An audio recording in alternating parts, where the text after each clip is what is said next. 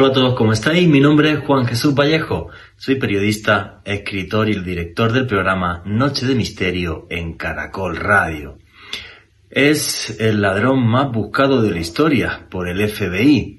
Dan Cooper, que subió a un avión en Estados Unidos, lo secuestró y se lanzó en paracaídas con un botín de 200 mil dólares. Jamás se le encontró. O por ejemplo, la historia del Dalai Lama, Premio Nobel de la Paz. Para el pueblo del Tíbet, el Avalokitesvara, la reencarnación del Buda de la compasión. Fue escogido por diferentes visiones que tuvieron monjes budistas. Son historias que nos parecen imposibles, pero que sin embargo son reales. ¿Queréis conocer sobre esto y mucho más? Pues no os perdáis el último podcast de Noche de Misterio. Historias imposibles. Noche de Misterio. Juan Jesús Vallejo.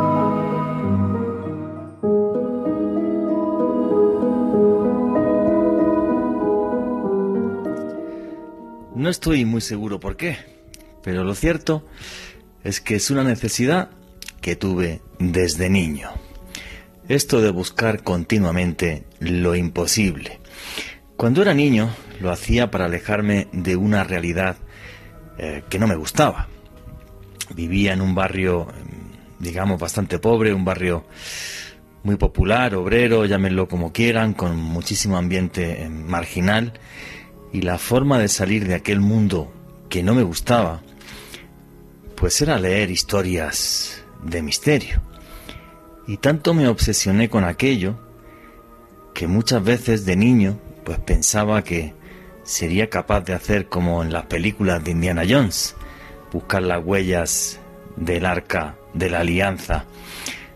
O todavía más fantástico, entre comillas, hacer como en la película Encuentros del tercer tipo, y ser capaz de, de contactar con seres de otros mundos. Y día tras día, año tras año, me seguí convenciendo de que lo imposible podía hacerse real. Y ese niño, pues fue creciendo, se hizo adulto y nunca dejó atrás esa obsesión hasta el punto que un día decidí dedicarme a esto del periodismo de misterio. Y es curioso porque cuando tomé eh, esa decisión en firme, pues mucha gente eh, me dijo, no hombre, pero tú te crees que te vas a dedicar a, a, perseguir ovnis y a buscar tesoros perdidos de las culturas antiguas por el mundo. Y me trataron básicamente pues como si fuera un idiota. Y yo creo que ese tipo de personajes son los de siempre, y ahora que estamos arrancando el año y esto es como un propósito, es que hay, hay gente que yo creo que, que nace aburrida, sin ilusiones, sin capacidad de soñar. Aléjenlos de sus vidas. No es gente positiva ni que nos aporte absolutamente nada. Y aunque se rieron de mí, pues muchos años después aquí me veo con un micrófono hablándoles pues como si fueran mis amigos, aunque no les conozco. Y la verdad que yo estoy convencido además de que a muchos de ustedes les pasa a día de hoy lo mismo que me pasa a mí y que me pasó en su momento hace años. Me imagino que sus vidas también son una eterna búsqueda, la búsqueda de su propio camino, de su propio sendero. Un sendero y un camino que me imagino que a muchos no les gustará, pero que a ustedes les da sentido, sentido a sus vidas.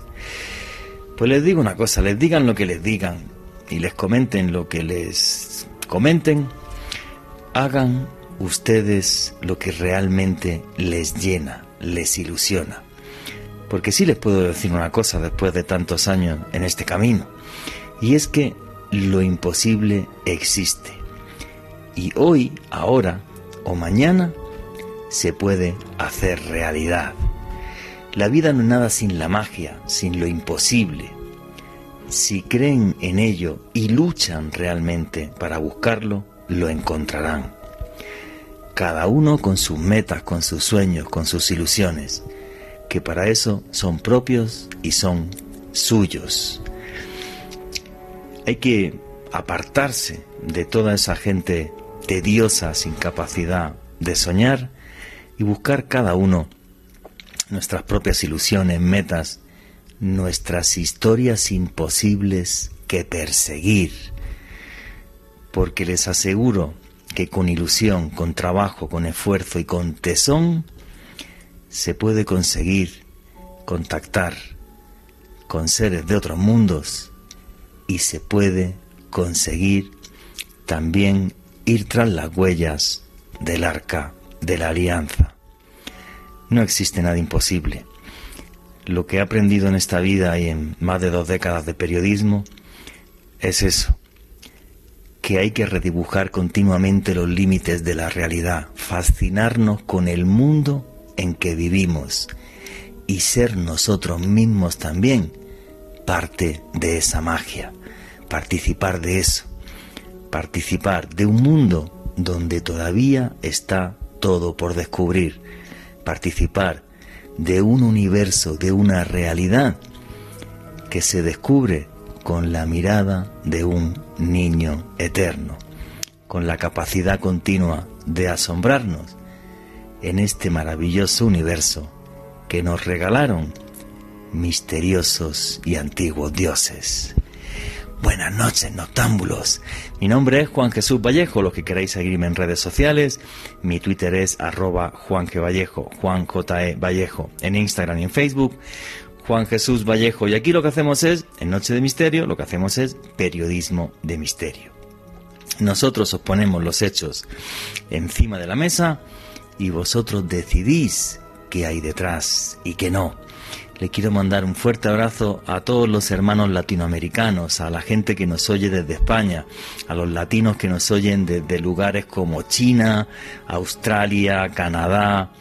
Un fuerte abrazo a todos ellos, un saludo también para eh, Guarín y Ana, que estuve con ellos en el Meta hace unos días. Y lo que hacemos aquí, repito, es periodismo de misterio. Los hechos son los que son. Y os vamos a poner hoy sobre la mesa una serie de historias imposibles. Historias imposibles que sin embargo acontecieron y fueron reales. Y para eso ya, como aquí somos una gran familia, la familia del misterio, ya tenéis un numeral en Twitter para poder poner vuestras preguntas, comentarios y opiniones. Y ese numeral es Historias Caracol. Repito, Historias Caracol, con ese historias, que he visto yo alguno trinando sin la S. Por cierto, lo que os guste el periodismo de misterio, también tenéis un canal de YouTube que se llama Oculto tras la sombra. Ahí todo todas las semanas tenéis vídeos de lo que acontece en la actualidad del mundo del misterio. Estos días, por ejemplo, un vídeo sobre los planes que hay para colonizar el planeta Marte. Así que bueno, historias imposibles esta noche y Alejandro Bernal, amigo, compañero, buenas noches, ¿cómo estás?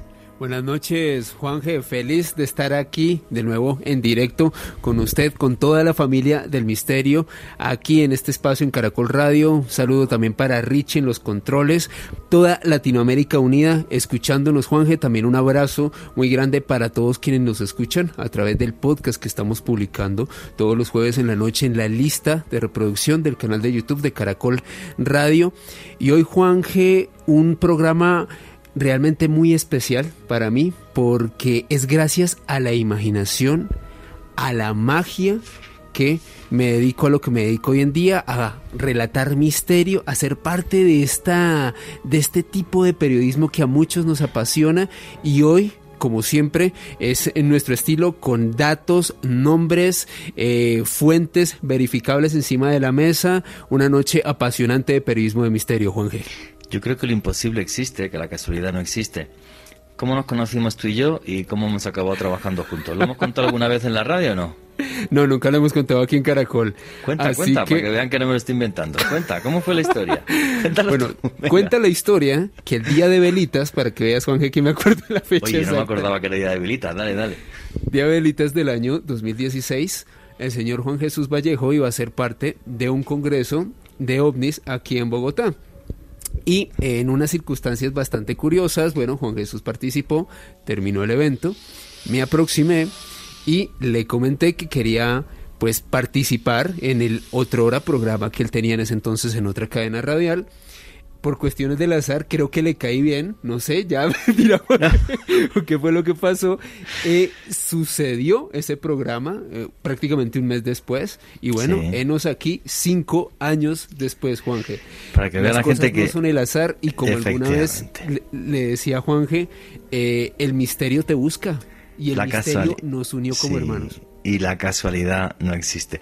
No, me se me acercó un chico periodista que me dijo, oye, pues yo sé de misterio y tal, y dije, de misterio, vale, ¿y de qué eres capaz de hablar? Me dijo, yo de nazis. Digo, vale, perfecto, pues vente a hablar de nazis al programa, y yo dije, pues si lo hace bien, genial, y, si no, pues, pues, hay que darle a todo el mundo una oportunidad. Yo, yo soy así, ¿no?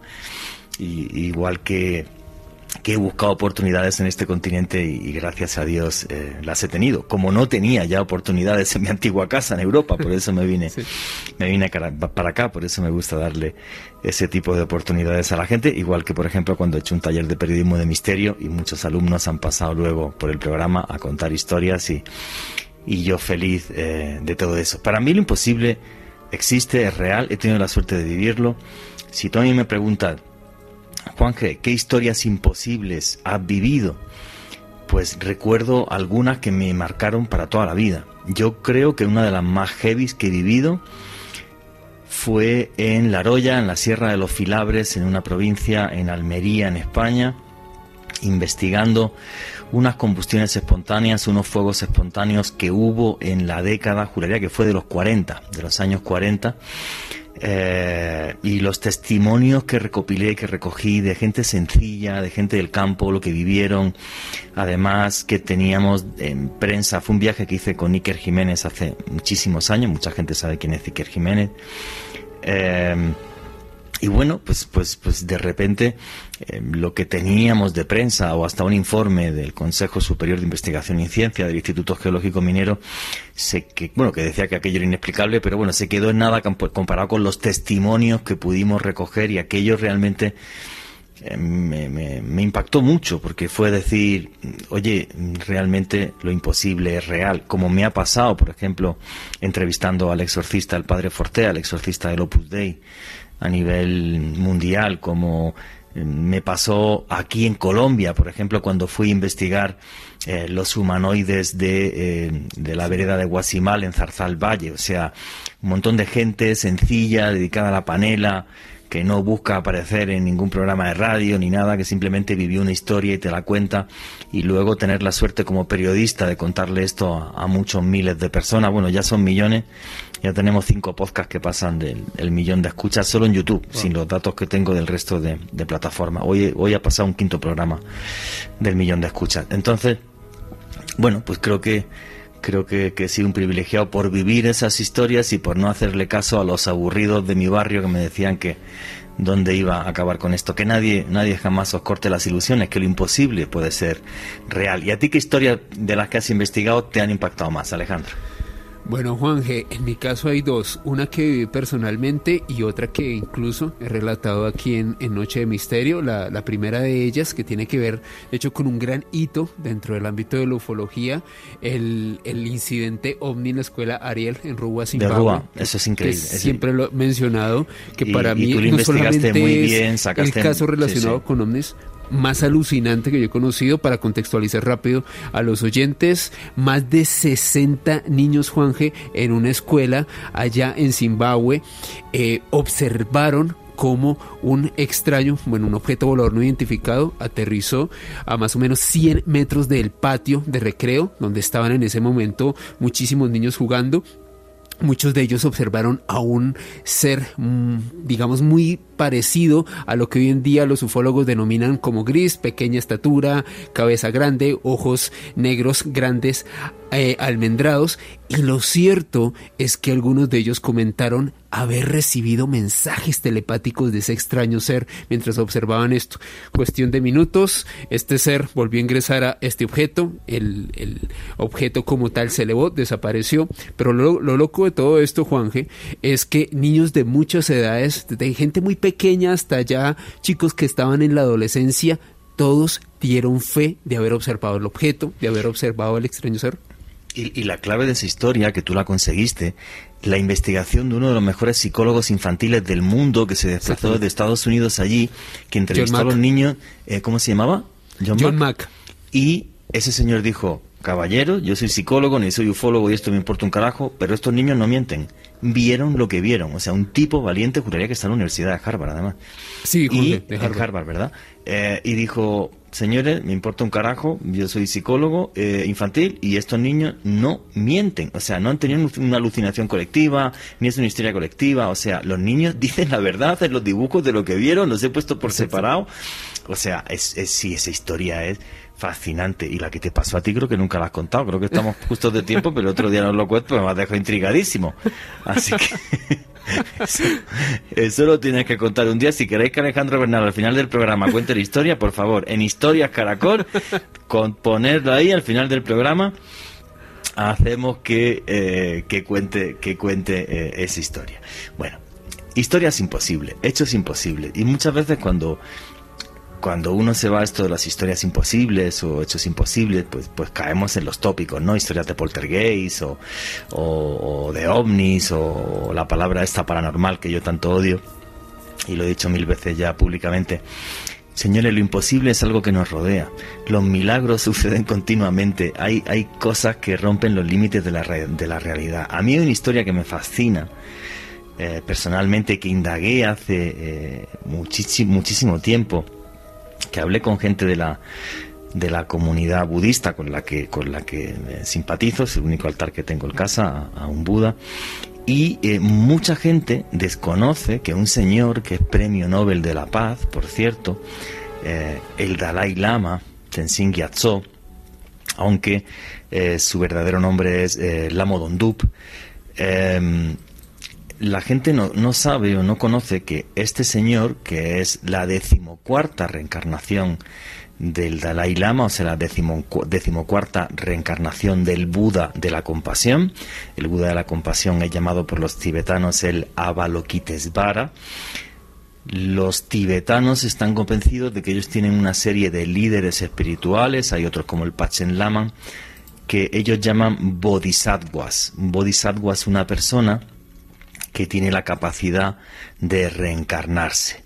Bueno, pues la historia de este señor, que repito, es premio Nobel de la Paz, es un líder espiritual mundial y una de las personas eh, más influyentes del mundo en cuanto a, pensamiento positivo. Bueno, pues este señor, en la década de los 30 del siglo pasado, cuando muere el decimotercer Dalai Lama, y eh, muere en el, en el eh, Norbulinga, se llama. Norbulinga es el palacio de verano de los Dalai Lama. Muere en Norbulinga, el décimo tercer Dalai Lama. Ponen el cadáver en, una sala y eh, el cadáver, la cabeza del cadáver del decimotercer Dalai Lama giró hacia el este. Los lamas tomaron nota de esto y a los pocos días apareció un hongo con forma de estrella en el este del palacio. Y entonces dijeron, pues el espíritu del decimocuarto tiene que estar al este de Lhasa, de la capital, eh, de la capital del Tíbet. Lo que sucede en ese momento y la forma en la que se buscan los Dalai Lama, creo que la gente posiblemente muchos no lo, no lo sepáis, es el que los monjes principales o el que es el regente principal del, del Tíbet, el Retin Rinpoche se llama, se van hasta un lago que se llama el lago eh, Lamolazzo, donde supuestamente vive, descansa la diosa Panden Lamo, que es la protectora del Tíbet. Entonces, eso es a 5.300 metros de altura. Os recomiendo que veáis la foto. Luego, si queréis, pongo una foto del lago, porque es impresionante. En mi Twitter, arroba Juan Vallejo, Juan J. E. Vallejo. Eh, y, bueno, pues la historia es la siguiente. Tienen que estar tres días sin hablar y sin comer si alguien quiere algún día ir hasta este lago para tener visiones y, y, tal, estás tres días sin hablar y sin comer y en sueños el lago te habla y el Retin Rinpoche dice que soñó cómo había un niño que estaba en, en, una, en la puerta de una casa que tenía el tejado de color azul y al lado del niño había un perro. y él identificó a ese niño como el próximo Dalai Lama. Lo que hicieron desde, desde el Tíbet es enviar, enviaron tres comitivas a, eh, porque sabían que estaba hacia el este, mandaron unos a la región de Amdo, otros a la región de Kam y otros al Tíbet central. Entonces, los que iban a la región de Amdo, eh, básicamente, pues eh, iban disfrazados, los monjes se disfrazaron de comerciantes y eh, uno de ellos incluso de ser de sirvientes de los comerciantes. En este caso, pues el lama principal del, templo de Sera iba disfrazado de sirviente de los, de los comerciantes, que eran todos monjes. Y entonces dice que cuando llegaron a un pueblo que se llama Tactes, vieron una casa de color azul, un niño en la puerta y un perro. Entonces fueron a, entrar a la casa y cuando el monje principal que estaba vestido de serpiente se agachó, el niño le cogió un mala, un rosario que llevaba al cuello y entonces el monje le preguntó, y esto es famoso por toda la gente que conocemos bien el budismo, el monje le preguntó, ¿y yo quién soy? Y el niño le respondió, Agasera, que significa un monje de cera. Todos se quedaron estupefactos, cogieron al niño, a la familia y se lo llevaron hasta Lhasa.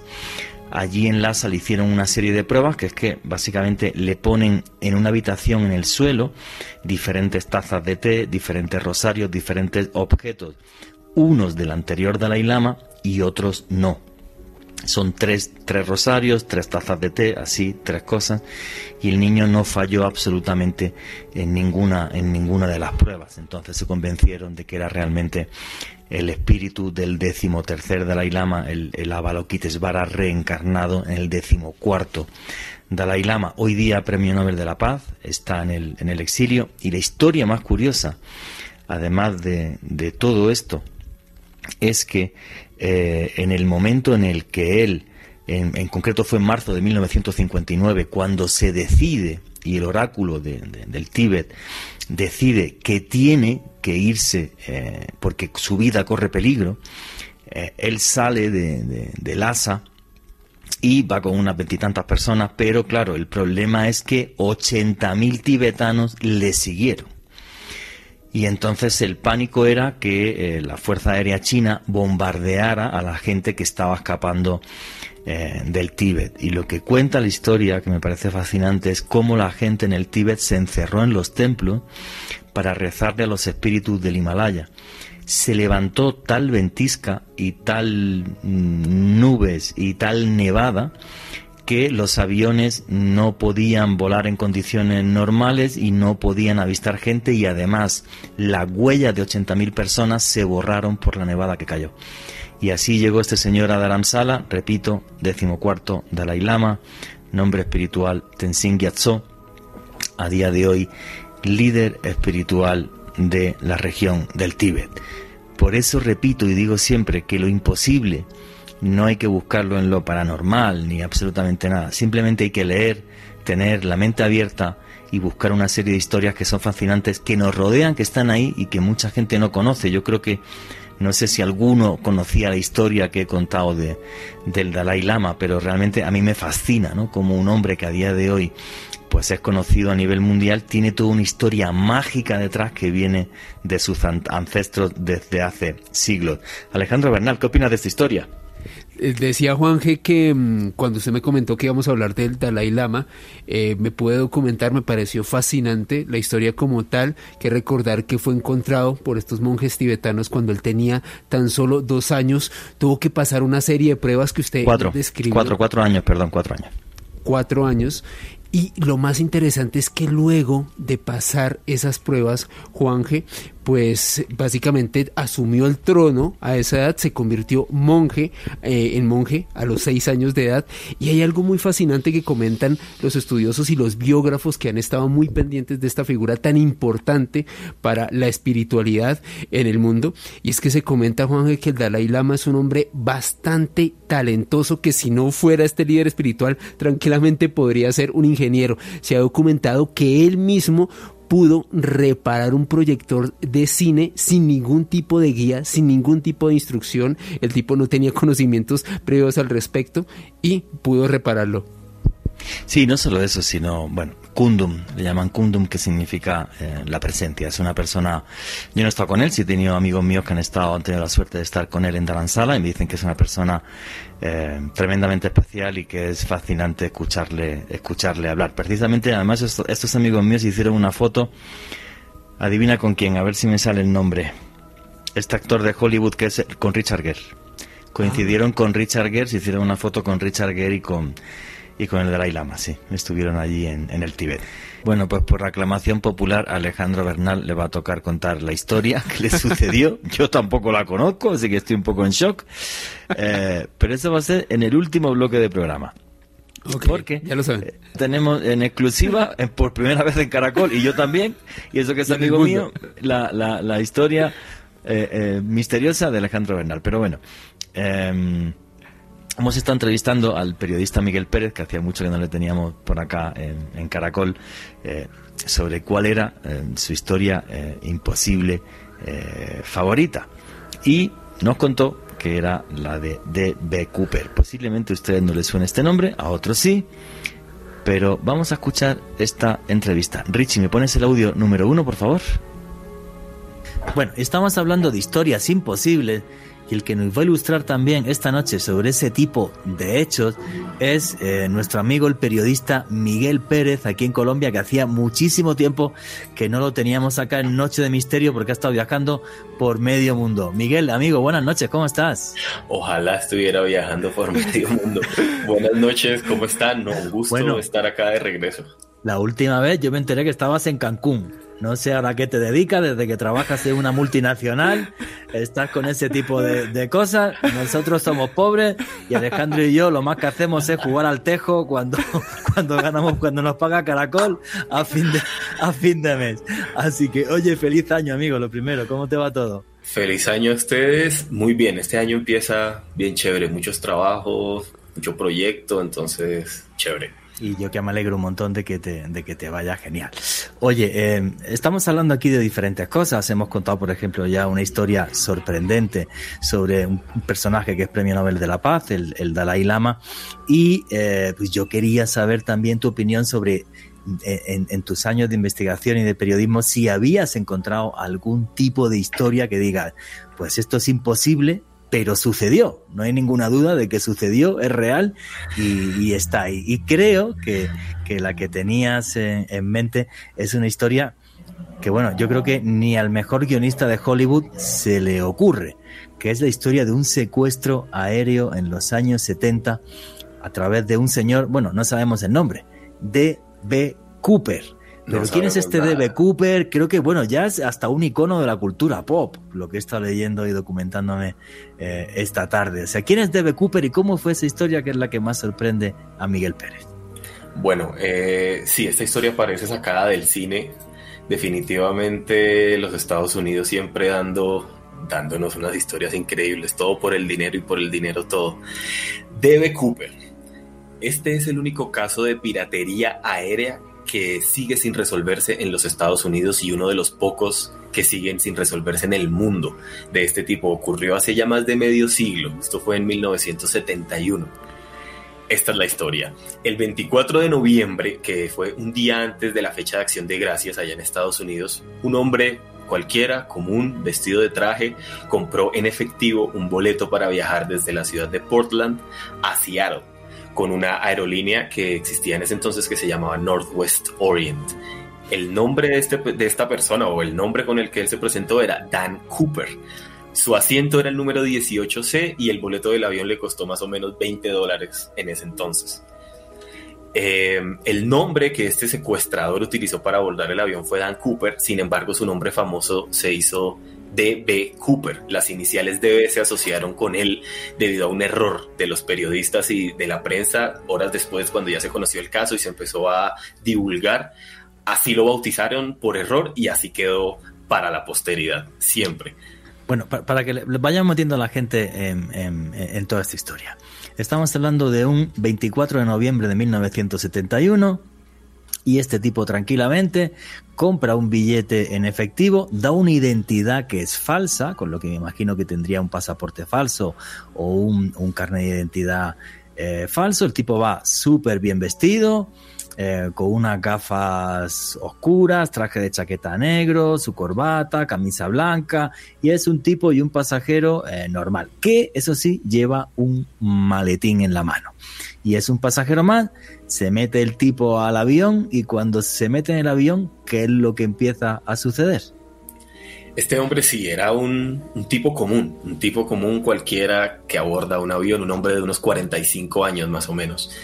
La nave despega y este hombre en su asiento llama a una de las azafatas, que tenía 23 años en ese momento y se llamaba Florence Schaffner. Él la llama y le entrega una nota de papel en la mano. La chica pensó que esto se trataría de su número de teléfono o alguna propuesta indecente que no son usuales de parte de hombres a las asistentes de vuelo, así que ella la guardó en el bolsillo sin mirarla. En ese momento Cooper se le acercó y le dijo, señorita, mejor lea lo que hay en esa nota, tengo una bomba. Entonces ella lee, saca, saca la nota y la lee y dice, tengo una bomba en mi maletín, la voy a usar si es necesario, siéntese junto a mí. En la nota, ella se sienta con él y la nota también pedía 200 mil dólares en billetes sin marcar. Pensemos que estamos en el año 1971 y pedía dos sets de paracaídas, es decir, cuatro. Dos paracaídas de emergencia y dos paracaídas de espalda. También en la nota explicaba detalladamente cómo se le debían entregar a él los objetos cuando el avión aterrizara en el Aeropuerto Internacional de Seattle.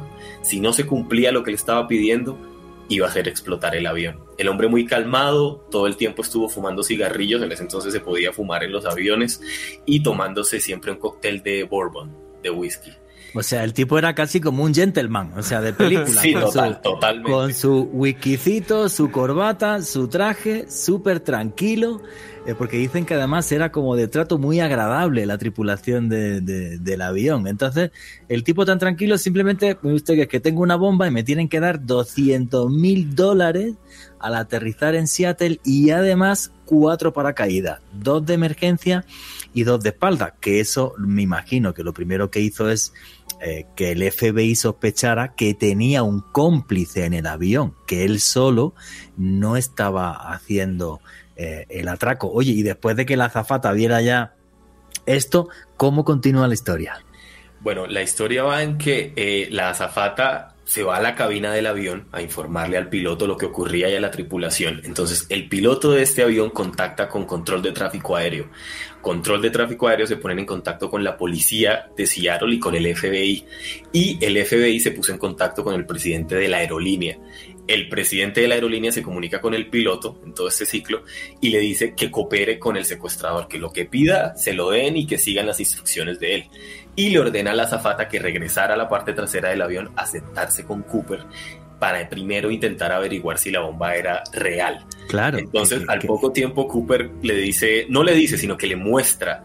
Rápidamente abre el maletín para que ella pudiera ver que adentro había cilindros, una batería y muchos cables. Entonces le ordenó que le dijera al piloto que no aterrizara hasta que el dinero y los paracaídas estuvieran listos en el aeropuerto para él recibirlos.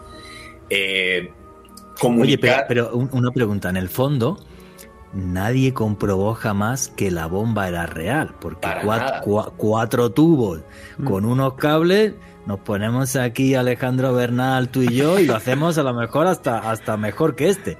O sea, era, claro, pero ante la sospecha y ante la posibilidad de que hubiera un montón de fallecidos aquel día, pues bueno, pues yo creo que la aerolínea, la aerolínea oró bien y el FBI también eh, y consiguiendo estos 200 mil dólares. Pero bueno, continúa con la historia. Claro, aquí no, no se puede saber, pero no se puede tampoco tomar el riesgo, ¿no? Porque, ¿qué tal y sí? Después de que le, le, dicen a las autoridades lo que este hombre está pidiendo, el avión empezó a sobrevolar un estrecho marítimo cerca de Seattle. Entonces, mientras recogían el dinero, los agentes del FBI tuvieron que seguir las instrucciones de usar billetes sin marcar. Sin embargo, en ese entonces lo que hicieron fue utilizar unos billetes impresos principalmente en 1969 y con números de serie que empezaran con la letra L todos emitidos por el Banco de la Reserva Federal de San Francisco. Entonces pasaron rápidamente 10 mil billetes de 20 dólares por un dispositivo para crear una fotografía de cada uno y así grabar los números de serie. En ese entonces, se sabe que las autoridades pretendían utilizar paracaídas militares para llevar, pero Cooper que la tenía clara todo el tiempo, especificó que quería paracaídas civiles que tuvieran cordones de apertura manual Y la policía de Seattle se tardó un poco, pero encontró unos de esos que exigía él en una escuela local de paracaidismo. Y esos fueron los que le entregaron. Sin embargo, había uno de ellos que no funcionaba completamente. Y ellos a propósito entregaron entre ese paquete de cuatro uno que estaba quizá defectuoso. Ah, lo hicieron aposta para que se metiera un tortazo, pero... Claro. Qué bien los del FBI, como para hacer negocios con ellos. Continúa. Claro, mientras todo esto ocurría, nuestro personaje Cooper seguía sentado en el avión tranquilo bebiendo cóctel que él además ofrecía pagar por estos cócteles. Ah, eso es, todo un caballero. Eso es chistosísimo. Usted no se preocupe que yo le pago el, el bourbon y los cigarrillos. Buenísimo. Había otra zafata en el vuelo que se llamaba Tina Mucklow, que fue la persona que permaneció más tiempo junto a Cooper y ella lo describió después como una persona muy agradable y considerada porque además pidió que le dieran comida a toda la tripulación después de que aterrizaron en Seattle pero que aún no podían salir mientras hacían el intercambio de lo que le estaba pidiendo por los pasajeros que eran rehenes sin saberlo además. Eh, pero pues, y el FBI, los investigadores afirmaron que el secuestrador era obsceno y que utilizaba malas palabras. ¿A quién le creemos? No, yo a las azafatas, obvio. Pero también me imagino que él llevaría dos lenguajes. Un lenguaje con las azafatas y la tripulación y con el FBI se pondría mucho más serio y más grosero para que le dieran esos 200 mil dólares. O sea que a lo mejor, desde mi punto de vista, eh, vuestras opiniones en Historias Caracol, en el, Twitter, eh, bueno, pues yo creo que posiblemente los dos dijeron la verdad, aunque yo la CIA y el FBI le creo muchas veces lo justo, pero yo creo que es posible que los dos dijeran la verdad, que utilizaba un lenguaje muy grosero y muy tenso para que vieran que iba en serio con el FBI pidiendo esa plata, pero en cambio, pues bueno, pues era un ladrón amable con eh, la gente del avión. Lo curioso es que él no, él no se comunicó directamente con el FBI nunca, sino mediante la nota que tenía y mediante la información que la zafata llevaba a la cabina y que el piloto daba con las autoridades. Se sabe que. Ah, no, si no habló con el FBI directo, quien miente es el FBI. Perdón, haber empezado por ahí, es que eso no lo sabía. Completamente. y... A ver, vuestras opiniones en, numeral, historias caracol. Que yo, con sinceridad, ya después de esto que ha dicho, que ha dicho Miguel, lo tengo claro. Entonces en la historia estamos que están sobrevolando. Luego cuando les informan que ya el botín, lo que le está exigiendo, está en el aeropuerto de Seattle, él ordena al piloto a que aterrice, pero en una sección remota de la pista y a que bajara. Esto es a las cinco y media de la tarde, 5 y 24 de la tarde y que bajara las luces de la cabina para evitar a francotiradores de la policía. Este hombre claramente ah. sabía lo que estaba haciendo y pidió que Control de Tráfico enviara una persona a entregar los 200 mil dólares y los paracaídas. Fue un empleado de la aerolínea el encargado de hacer esto y en ese momento también un agente del FBI se intentó acercar al avión y solicitó hablar con Cooper para decirle las consecuencias legales que tenía todo lo que le estaba haciendo, esta piratería aérea, todo lo que llevaba, y ante eso el hombre sí fue muy tajante y dijo, no, no voy a hablar, no voy a escuchar, no voy a tratar con nadie más. Entonces este agente le fue negada la entrada al avión y pues la posibilidad de hacer esta, esta negociación, digamos. Ajá. Luego liberó, el, avión tenía 36 pasajeros, entonces Cooper liberó a todos los pasajeros, a la azafata Schaffner, que fue la primera con quien habló, pero pidió que se quedaran en el avión. El piloto, la azafata de apellido Mocklow, con quien, con quien hablaba, al primer oficial y al ingeniero de vuelo. Por eso sale la sospecha que pensaba que había algún, algún aliado de él en esta tripulación y que por eso pidió ah, cuatro paracaídas. Ok, ok. El FBI desconocía totalmente cuáles eran las intenciones de este secuestrador y estaban desconcertados porque no sabían por qué pedía cuatro paracaídas. También hay que decir que antes de esto, y es que ahora es que la historia se pone más interesante aún, nunca nadie antes había intentado saltar de paracaídas desde un avión comercial secuestrado. En casos anteriores de esto, todos intentaban llegar a tierra y escapar, no irse a medio vuelo, que fue lo que nuestro amigo Cooper sí hizo. En ese momento estaban reabasteciendo de combustible eh, el avión y él sospechó que se estaban demorando mucho y ahí sí se dice que se puso un poco violento y exigió que terminaran rápido y despegaran. Ok. Entonces, en menos de 15 minutos terminaron de abastecer el avión de nuevo y él había pedido que salieran hacia Ciudad de México. Esto es alrededor de las 7 de las 7 ya de la noche, que volaran a México y pidió una velocidad, una altitud específica además Para poder saltar, obvio. Exacto, y él pidió una velocidad que es relativamente baja para un avión comercial y pidió que volaran a una altitud de 3.000 metros. La altitud normal de crucero es entre 7.600 y 11.000 metros, así que es bastante bajo. Total, y de repente el tipo se enfundó su paracaídas, mandó que abriese, me imagino, alguna puerta o algo y desapareció. ¿Antes de, pasar la frontera o después de pasar la frontera con México? No, todavía no. Camino a México, el primer oficial del avión que seguía ahí le dijo que el avión solo podría recorrer 1.600 kilómetros bajo esas condiciones. Entonces cambiaron ah. el rumbo y decidieron que irían hacia Nevada, hacia la ciudad de Reno, para volver a, abastecerse y de ahí continuar. Cooper, que como les digo sabía lo que hacía, pidió al piloto que dejara la cabina despresurizada eso para evitar que cuando él abriera una compuerta, no, la salida de aire no fuese tan violenta. Para, para que pudiera ser más sereno y saltar en paracaídas. En un momento él les pide que se vayan todos a la zona de primera clase y cuando corre la cortinilla la, la azafata lo último que lo, que lo ve hacer es ajustarse algo en la cintura.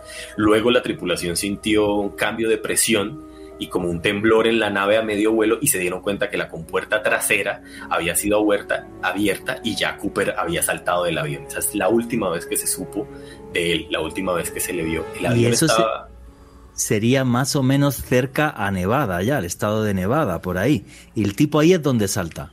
Esto sí, entre Nevada y Washington, digamos. Y en ese momento el avión está volando a través de una tormenta y había mucha nubosidad, ya era de noche y no se podía ver el suelo. había varios aviones de caza F-106, F-106 del FBI que estaban persiguiendo a este avión y debido a la nubosidad no se dieron cuenta del salto de secuestrador, no lo vieron salir. No, lo, vieron saltar. Varios aviones especializados, militares, no lo vieron irse. Este tío es un genio, macho. Este, este, tipo, perdón porque es un ladrón, pero bueno, pero era inteligente, no tiene nada. Sí, claro. Cuando son las 10 de la noche, 10 y 15 de la noche, el avión aterrizó en Reno con la compuerta trasera abierta porque se mantuvo abierta y pues con la tripulación. Cuando el avión llega, el FBI, la policía local los rodea, entran a, a ver y comprueban que Cooper ahí no está. Entonces determinaron que el tipo abandonó la nave. Encontraron y encontraron varias huellas dactilares de él y acá es donde yo me pregunto cómo ni siquiera su identidad pudieron dar en ese entonces porque encontraron huellas dactilares, encontraron una corbata con un alfiler de madreperla que él utilizaba. No, además tenía un toque gomelo, tenía un toque gomelo. sí, sí, sí, vestido. Eh, cuando se subieron al avión, pues no había rastro de su maleta donde estaba la supuesta bomba, ni el dinero, ni de la bolsa que tenía el dinero, ni de la bolsa que tenía. De los cuatro paracaídas, él se llevó dos y dejó dos en el avión. Ok. okay. Los que estaban pues en el avión con él todos dieron el mismo retrato, la misma descripción. Entonces, este retrato hablado de Cooper es una imagen muy famosa porque primero puede parecer cualquier hombre común norteamericano, adulto, de cabello negro y ojos oscuros, cualquiera, es muy difícil que sea, que se destaque mucho por su apariencia, pero todos dieron la misma descripción, entonces el FBI siempre se apegó mucho a esta imagen para buscarlo. Después de que el hombre saltó, como les digo, no se supo más de él y a día de hoy no se sabe nada. A finales de ese año y a principios del año siguiente se llevaron a cabo muchas búsquedas aéreas y terrestres en un área de más de 70 kilómetros cuadrados, que era donde se creía que él podría haber aterrizado. No se encontró nunca ningún rastro de él ni de su paracaídas. Hay controversia porque no se sabe si se sabe, no se sabe si él aterrizó o murió en el salto, pero no se puede comprobar ninguna de las dos cosas porque además no se encontró un cuerpo, no se encontró nada, nada, nada. A partir de esto, el FBI empezó a intentar hacer un rastreo de estos 10 mil billetes de 20 dólares que le habían dado y dieron a conocer los números de serie a bancos, a negocios, a compañías financieras, agencias policiales del mundo. Incluso Scotland Yard se vio involucrada en esta investigación que hasta hoy no da nada. Siguieron muchos meses la aerolínea Northwest Airlines ofreció una recompensa del 15% del total de esa plata si se recuperaba. Ellos dijeron que entregarían hasta máximo 25 mil dólares, pero pasó el tiempo y retiraron la oferta porque no apareció ninguna prueba. En noviembre del 73, esto ya es dos años después, un periódico de Portland publicó por primera vez y con permiso del FBI los números de serie de estos billetes y ofreció mil dólares a la primera persona que encontrara uno solo de estos billetes de 20 dólares. Nunca nadie apareció. Nada. Posteriormente, otro periódico local también ofreció una recompensa de 5 mil dólares por uno de estos billetes y se desató un interés gigante, tú sabes, los, los cazatesoros y cazafortunas en Estados Unidos, pero nunca se recibió ni siquiera una falsificación, nunca apareció nada. Cabe decir que durante la década anterior a este secuestro, en los 60, la policía de Estados Unidos y el FBI habían resuelto varios crímenes importantes, especialmente dos en esta zona de Estados Unidos, que uno fue un robo de banco y otro una extorsión, rastreando los números de serie de los billetes. Y en ambos casos se demoraron apenas un par de semanas en capturar a la gente, porque la gente que se roba este dinero lo gasta y por lo general lo gasta en zonas cercanas, entonces fue muy fácil hacerlo, pero de Cooper nunca, nunca, nunca se supió. Nada, absolutamente nada, como si la tierra se lo hubiera, se lo hubiera tragado. Alejandro Bernal. Juan G, hay algo muy curioso sobre este caso y es que cuando las autoridades comenzaron a realizar la búsqueda de personajes cuyas características físicas fueran muy similares a, a esta descripción de D.B. Cooper, pusieron como sospechoso a un asesino, Juanje, a John List. Resulta que este señor en el año 1971 había asesinado a toda una familia y cuando lo arrestaron las autoridades norteamericanas, se, o sea, compararon sus características con ese retrato hablado que fue tan popular en esa época en los Estados Unidos y en su momento llegó a ser uno de los principales sospechosos. Mucha gente las autoridades en específico pensaron que este John List era este D.B. Cooper que curiosamente tiempo después había asesinado también a, una familia y demás. Eh, después de su, de su arresto en el año 1989 las autoridades lo interrogaron sobre todo esto. John List negó tajantemente haber sido este D.B. Cooper y haber, haber estado involucrado no solamente en este secuestro sino en alguna otra actividad similar. No, y aparte aquí una cosa eh, muy loca, en el sentido de que, vamos a ver, si tenían las huellas dactilares de D.B. Cooper o de Dan Cooper, eh, yo lo que creo es que Dan Cooper no tenía antecedentes penales.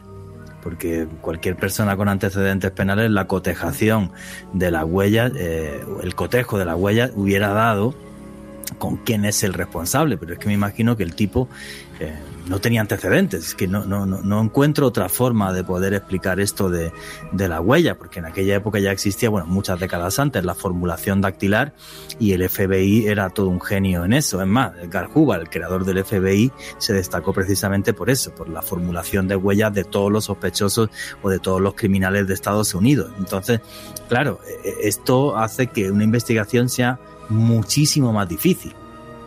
Porque si el tipo no tiene antecedentes penales, pues, apague ¿no? Y ahí es donde me genera, me genera a mí ya desconfianza, porque cómo es que teniendo las huellas de él nunca pudieron siquiera dar con la identidad de esta persona. Y esta historia me parece eh, fascinante, porque están las huellas del señor y nunca, jamás en la base de datos del FBI este tipo aparecía, con lo cual no podía tener antecedentes penales. Y eso es un tema que está clarísimo. Faltan dos minutitos para terminar, Alejandro Bernal. Juan G, sobre D.B. Cooper, lo que siempre me ha parecido alucinante de su historia es la gran inteligencia y calma con la que el tipo manejó la situación en, en, gran parte de lo ocurrido en aquel 1971 y bueno esto es algo que vamos a ver en el siguiente bloque. Hay mucha gente que establece que este tipo muy seguramente o tuvo formación eh, militar o formación de algún tipo para poder saber datos tan específicos a la hora de realizar este golpe. Estoy totalmente de acuerdo contigo. Si el tipo no era un criminal, esa sangre fría en una situación tan compleja, desde mi punto de vista, el tipo sí o sí tenía eh, un entrenamiento militar, porque, no sé, eh, no, es normal, ¿vale? O sea, tienes una bomba, tú el FBI persiguiéndote, dar los datos exactos de la altitud, la sangre Era un fría gentleman, de, saltar, encima topa con los whisky. O sea, si es que lo peor del tema o lo más curioso es que el tío cae simpático. Por eso se ha convertido su figura en todo un icono de, de la, de la cultura pop. Es un tema muy, muy curioso. ¿Ya ¿Queréis saber cómo continúa la historia? Richie, ¿me pones el segundo audio, por favor? El caso continúa y hay varios sospechosos célebres. Cabe también decir que durante todo este caso y los años en que se investigó, el FBI estuvo en contacto o estuvo investigando a más de mil sospechosos. Sí. Más de mil. Más Wow. de mil. Y ninguno pudo ser comprobado como el verdadero Cooper. Incluso, y como ocurre en Estados Unidos, hubo varias personas que dijeron, yo soy él, y que quisieron ha- hacerse a la fama de él y se comprobó que, que no eran. Ahora, nos vamos a 1980, casi 10 años después, el 10 de febrero de ese año, un niño de 8 años que se llamaba Brian Ingram estaba de picnic con su familia y encontró un sobre que tenía 5.880 dólares en billetes semidestruidos. Eran como 294 billetes de 20 dólares que todavía estaban atados con cauchos, con bandas elásticas, y estaban cerca de la orilla del río Columbia. Ahí estaba este niño. Luego que compararon los números de serie de estos billetes semidestruidos con los que le entregaron a Cooper casi una década antes, se determinó que este dinero que había encontrado el niño era parte del rescate Wow. que se había pagado años atrás. Varios científicos locales que el FBI reclutó dijeron que el dinero podía haber llegado ahí porque los ingenieros del ejército de Estados Unidos habían dragado varias secciones de ese río en 1974. Otros dijeron que el dinero podía haber llegado ahí eh, porque a pesar de que ese dragado hubiera finalizado, él encontró los billetes en depósitos de arcilla que habían sacado, habían sido sacados del río por la draga, entonces podrían haber estado sumergidos y de ahí, de- debido a esa draga, fue que salieron. Varios investigadores e hidrólogos creen que eso llegó ahí posiblemente por, una por un afluente del río. Pues, eh, hay un río famoso que se llama el río Washugal, que incluso hay canciones sobre este río, y dicen que ese pudo haber sido el río que, que llevó esos billetes. Y ese río nace en el área donde se presume que aterrizó o se estrelló o desapareció Cooper. Estos billetes que encontró el niño estuvieron guardados hasta 1986, seis años después de que los encontrara, y un tribunal finalmente decidió repartir esa plata entre el niño, el FBI, la aerolínea y su propia compañía de seguros. Porque al final el niño lo encontró. Eso sí que es chistoso. Bueno, el niño se llevó una platica. Bueno, Sí, pues sí. genial. Eh, No, y se llevó mucha más plata porque muchos años después, nos vamos ya al 2008, ya este niño era un adulto, él eh, subastó 15 de estos billetes en Dallas, en Texas, y recibió más de 37 mil dólares No. por esos billetes destruidos. Sí, señor. Oye, tener, tener una parte freak, una parte freak de la historia de los Estados Unidos es lo más rentable del mundo. Sí, exacto, sí, Sí, absolutamente. o sea, con tanto millonario excéntrico y se gastan la plata, pues, pues, pues, uno de los billetes que del botín de Cooper, o sea, Ahora, qué cosa. Sí, sí, total. Y además de esto, cabe decir que aparte de este dinero encontrado por Ingram, el resto sigue desaparecido. Nunca se encontró, nunca se gastó, nunca se pudo hallar. Los números de serie de todos estos 9000 billetes, aún quedan más de 9000, se encuentran, todos esos números de serie están en una base de datos que puede ser, puede ser consultada por el público en Estados Unidos y se sabe que hay personas constantemente intentando verificar billetes antiguos ahí, pero hasta el momento no ha habido uno solo más que haya sido hallado. Como les decía, más de mil sospechosos fueron investigados por el FBI, todos descartados.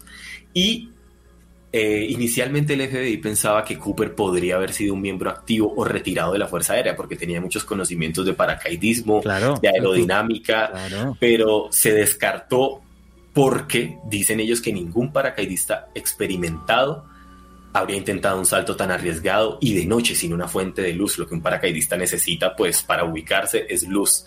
Sin embargo, nuestro personaje Lo hizo. lo hizo. Común no era. Ahora, el caso hasta ahí continúa. No hubo, no hubo capturas, no hubo nadie a quien poder imputarle porque simplemente no, no se encontró esta persona nunca, ni este dinero que la persona solicitó, ni sobras de su paracaídas, ni del otro paracaídas, ni un cadáver, ni sangre, ni nada. Entonces pasamos ahora a la lista de unos sospechosos célebres. Bueno, yo, yo antes de que empieces con la lista, yo voy a dar ya mi teoría. Yo creo que este tipo, sí, claro, yo tengo mi hipótesis. Mi hipótesis es la siguiente, era Alejandro Bernal que nos dé la suya. Yo lo que creo es que este tipo sí que había estado en la, Fuerza Aérea, en los paracaidistas. Cosa distinta es que fuera de Estados Unidos, porque yo creo que este tipo se llevó la plata fuera de Estados Unidos y por eso nunca apareció.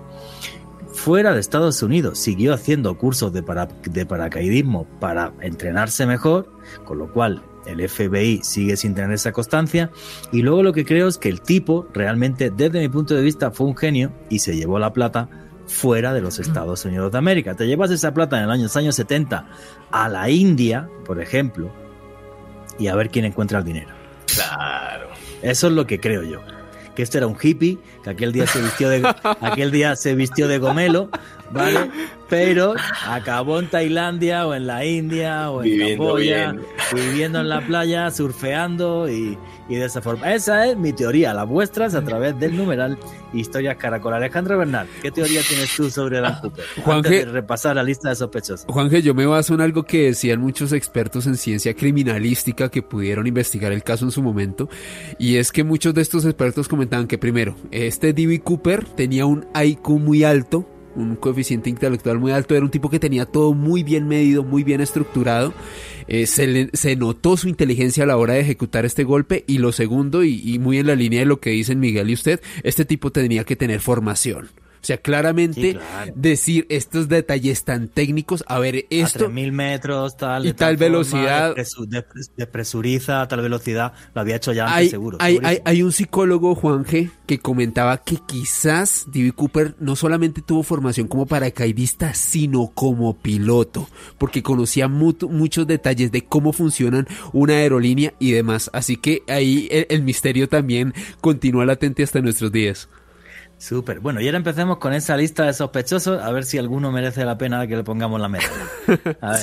Yo creo que sí. Traigo, mire, eh, John List, que es el asesino en serie del que habló Alejandro antes, vale la pena decir que los, el asesinato de John List con toda su familia, él le robó 200 mil dólares exactamente a la cuenta bancaria de su madre antes de matarla.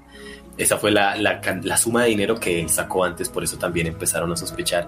Y esto ocurrió solo cuatro meses después del secuestro de Cooper. Podríamos llamarlo un mal, simulta- un mal simultáneo. Estas historias están pasando en el mismo país al mismo tiempo. Gente secuestrando aviones, asesinos en serie, etcétera, etcétera. John List fue descartado y además él mismo negó que él fuese, que él fuese él y ya murió. Él murió mientras estaba en prisión. Hay otro sospechoso célebre y esto es otra historia dentro de la historia que se llama Richard McCoy Jr. En abril del 72, esto fue cuatro meses después del secuestro de Cooper, un personaje llamado Richard McCoy Jr. utilizó el alias de James Johnson para abordar un vuelo de United Airlines. Y en una escala, eso lo hizo durante una escala que el vuelo hacía en Denver, en Colorado. Después de que este avión despega con nuestro James Johnson dentro, que es Richard McCoy, le entregó al asistente de vuelo un sobre con una etiqueta que leía instrucciones de secuestro.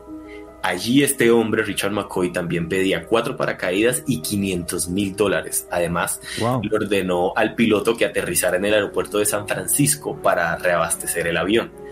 Este avión secuestrado también era un Boeing 727, igual al de Cooper, con escaleras traseras que fueron utilizadas por McCoy para escapar. Hay que decir que McCoy escapó, las abrió en pleno vuelo y se lanzó con un paracaídas y sobrevivió. Porque Wow. este hombre después es encontrado. Esto es solo cuatro meses después de lo de Ah, y a, este sí lo trincaron. Sí, señor, pero escucha la, la manera en que lo capturan. Primero que el, el- el avión tiene una granada ligera y una pistola sin balas. Con eso fue que amenazó a la tripulación. Eh, encontró el FBI, después de que él se lanzó, encontró en el, en el avión un mensaje escrito a mano por él y pues así tu- obtuvieron sus huellas dactilares. Además había estado leyendo una revista en el avión y posteriormente las utilizaron para identificarlo. Un amigo de McCoy, después del secuestro, le dijo al FBI que McCoy había dicho meses atrás que Cooper debería haber pedido 500 mil en vez de 200 mil dólares. Eh, McCoy estaba casado, tenía dos hijos, trabajaba como profesor en una escuela mormona de los de domingos, los fines de semana, y estudiaba ciencias policiales en una universidad llamada Brigham Young. Y esto es importante más adelante. McCoy era veterano de la guerra de Vietnam, tenía experiencia como piloto de helicóptero y se dice que era un experto paracaidista. El 9 de abril del 72, pocos días después, McCoy es arrestado por el secuestro de este vuelo ya que su escritura y sus huellas dactilares fueron comparadas con las que se encontraron en el avión. Cuando el FBI va a la casa de McCoy, encontraron un overol de paracaidista y una bolsa con 499.970 dólares. En había gastado 30. Había gastado 30 en, en, Manimoto. en Manimoto, sí. Él se declaró inocente, pero fue condenado a 45 años de prisión. Ojo, McCoy escapó de prisión después. ¿Qué? Este hombre, escapó? Este hombre estando en la cárcel tenía acceso a la oficina dental de la prisión y utilizando pasta dental fabricó una pistola falsa. No. Y con eso escapó junto a otro grupo de convictos en agosto del 74 porque robaron un camión de basura que estrellaron contra las puertas de la prisión y con esta falsa pistola logró escapar de, prisión nuestro ex veterano de la, de la guerra de Vietnam. Oye, ¿lo trincaron a este o no? sí, señor. Tres meses después, en Virginia, que es otro estado, lo encontró el FBI y McCoy se enfrentó al FBI que lo estaba esperando y murió por un disparo de uno de los agentes del FBI. Wow. Era un valiente. No, a mí me cae bien, lo cierto, pero este ladrón me cae bien. Insultos en arroba Juan G. Vallejo, no hay problema, pero el tipo me simpatiza. ¿Qué hacemos? A mí también. Ahora, nos adelantamos a 1991. Bueno, pero, perdón, McCoy no puede ser eh, Dan Cooper porque las huellas dactilares no coinciden. Hay un libro publicado por dos autores, uno de los cuales es un exagente del FBI, que se llama D.B. Cooper, The Real McCoy, y ellos ahí afirman que Cooper y McCoy eran la misma persona debido a las similitudes de su modus operandi. El libro sale en el 91 y uno de los autores es el exagente del FBI que estaba a cargo del grupo y de la división que lo investigó y lo capturó en el 72, la primera vez que es capturado. Ellos dicen que que él nunca admitió ni negó ser Cooper, que cuando se le preguntaba directamente por eso él decía, no quiero hablar de eso. Además, la corbata que Cooper dejó en el avión era Cooper, nuestro primer secuestrador, era muy similar a la que utilizaban los estudiantes de la Universidad Brigham Young, donde McCoy era maestro. Y el alfiler de corbata gomelo del que hablamos, los dos poseían uno idéntico. Uy, eso sí es curioso. Pero aún así las huellas no coinciden. Es que es súper loca la historia.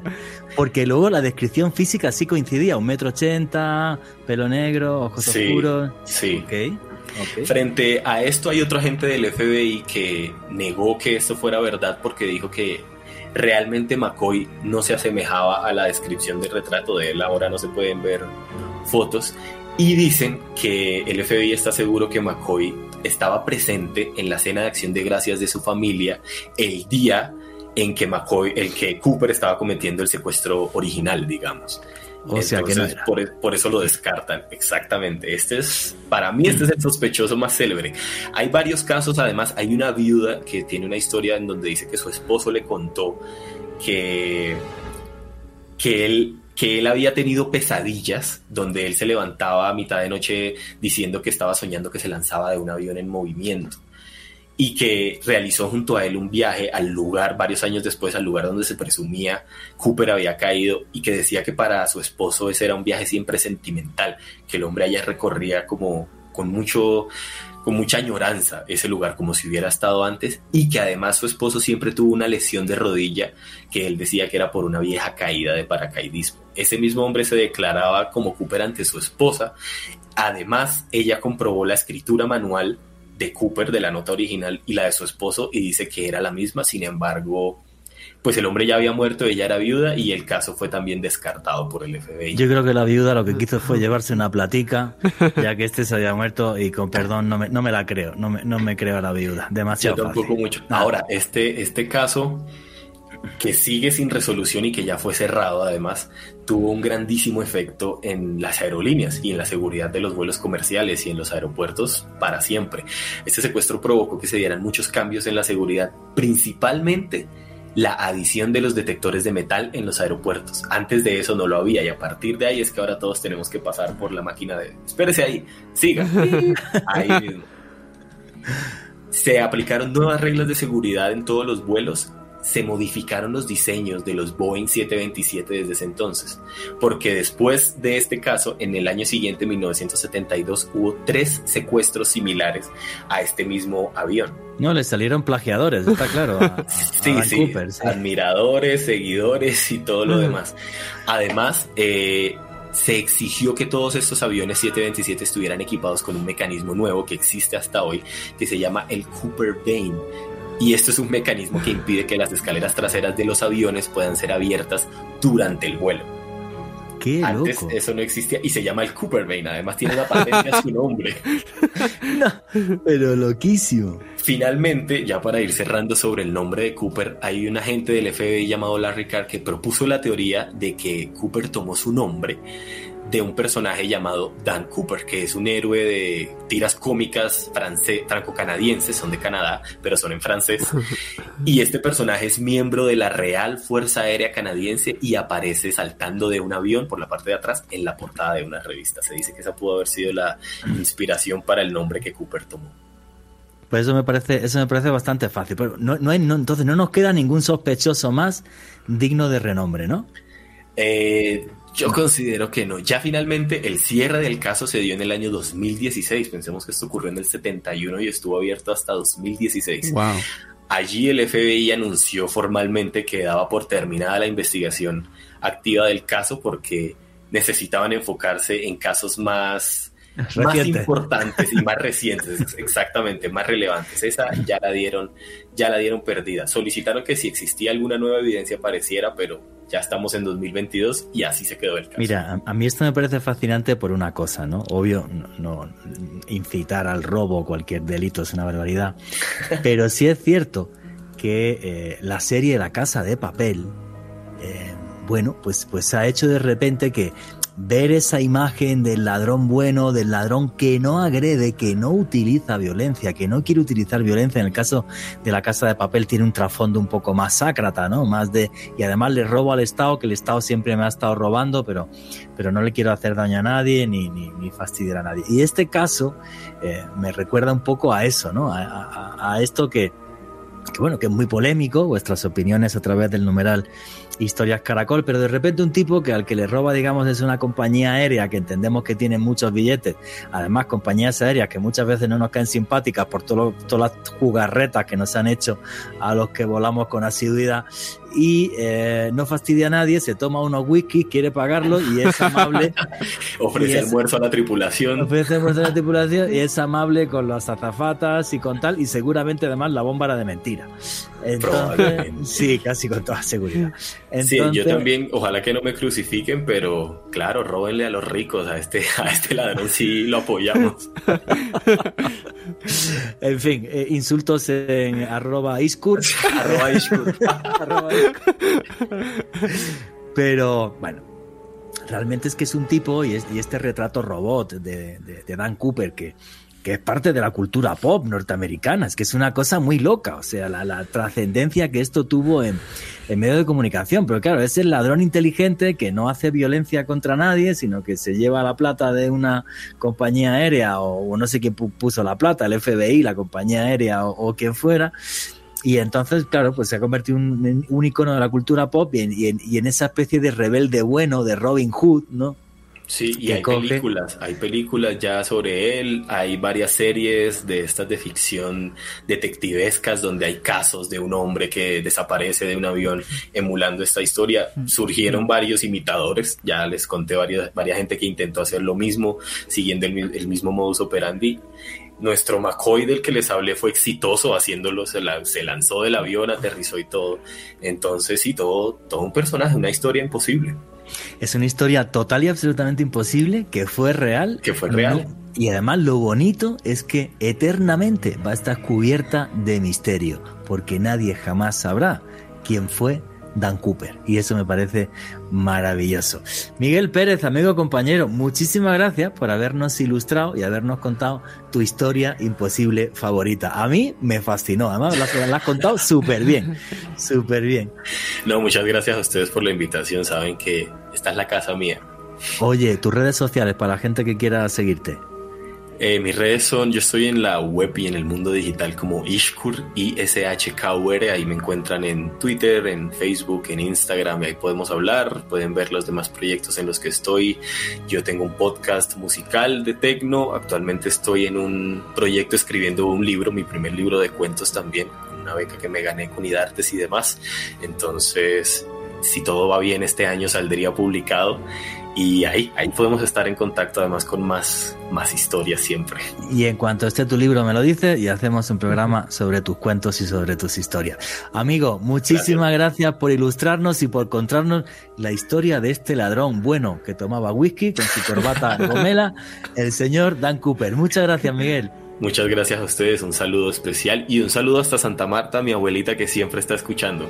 Listo, abrazote amigo. chao. chao me fascina esta historia, la de, la de Dan Cooper, me parece una auténtica eh, maravilla. Miguel Pérez lo ha contado genial. O sea, cuando grabamos la entrevista el otro día, tanto Alejandro como yo estábamos alucinando porque había muchos datos, perdón, que yo no conocía que puso encima de la mesa a Miguel y bueno, buenísima. ¿Qué es lo que están contando y comentando los noctámbulos a través del numeral Historias Caracol ahora mismo? ¿Qué comentarios hay? Por cierto, no os vayáis porque cuando arranque el siguiente bloque, después del boletín deportivo, va Alejandro Bernal con su historia de misterio que no la sé ni yo.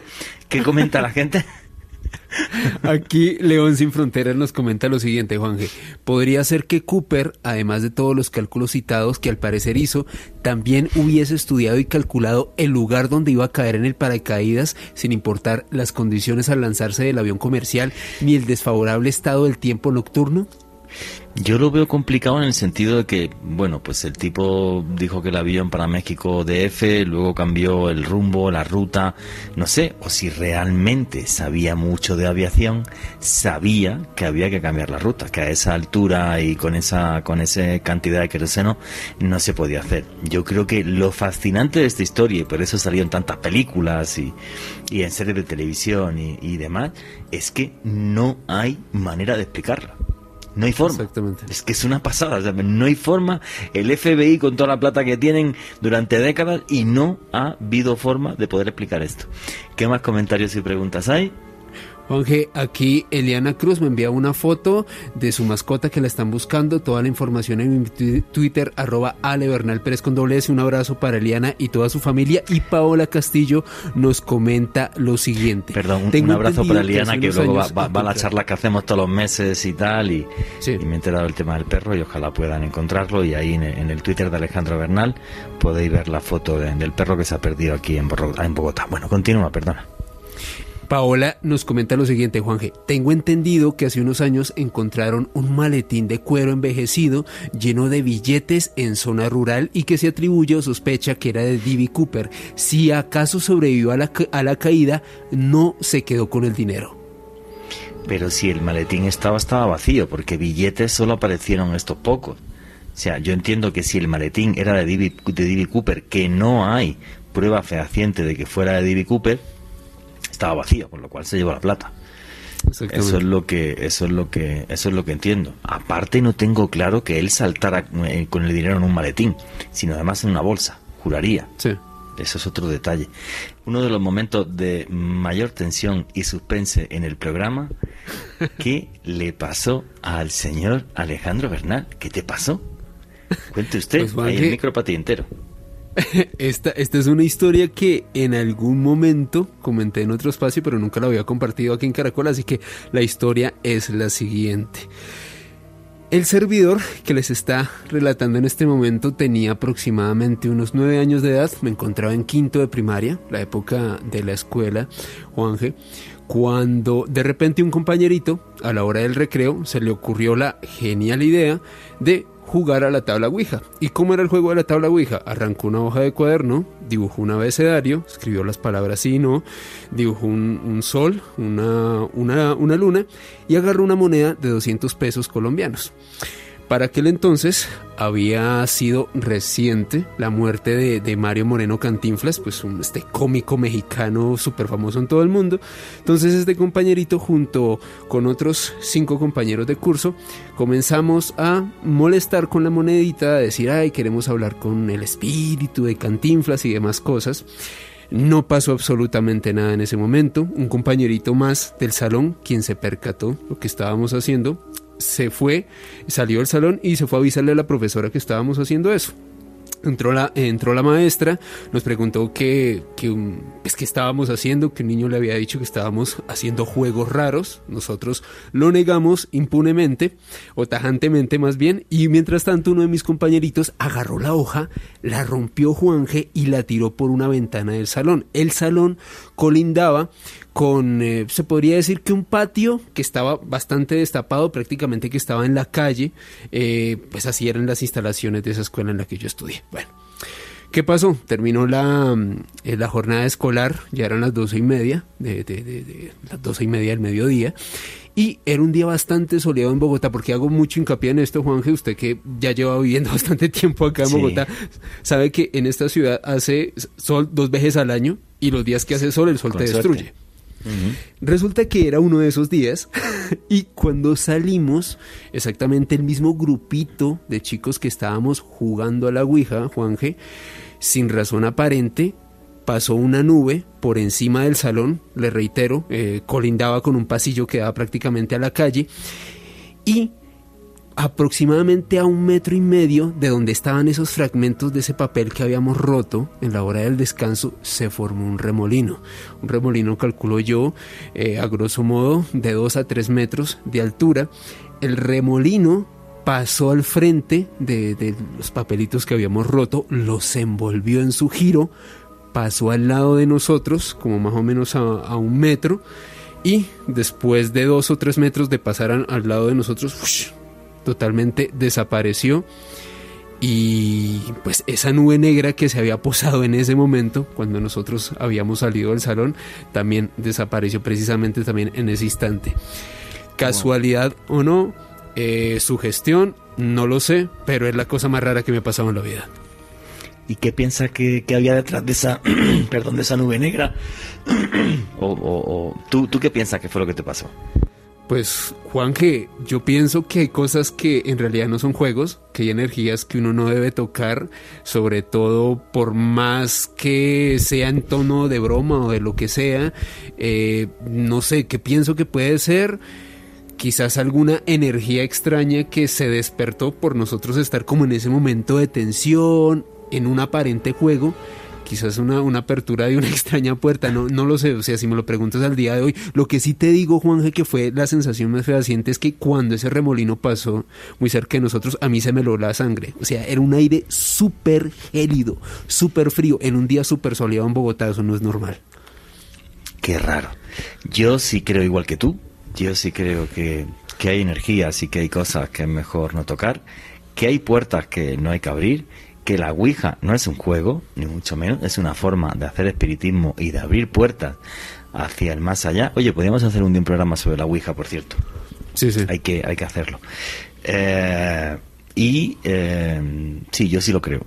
Yo sí que creo que ese tipo de cosas existen, suceden, pasan y son, desde mi punto de vista, como una especie de advertencia que te dice cuidadito con lo que estás jugando porque el que juega con fuego muchas veces se quema.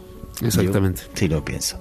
Vuestra opinión de esta historia de Alejandro Bernal en Historias Caracol en Twitter. Yo me hubiera asustado mucho y más un niño de nueve años. Me imagino que te llevaste un susto, pero tremendo. De hecho, Juan G, eh, aquí entre nos, eh, en otros espacios radiales, en donde a propósito hemos coincidido usted y yo en otra oportunidad, solían tener una tabla Ouija y yo siempre que pasaba al lado de eso lo miraba con recelo. Para mí, después de esa experiencia, eso es un tema de mucho cuidado.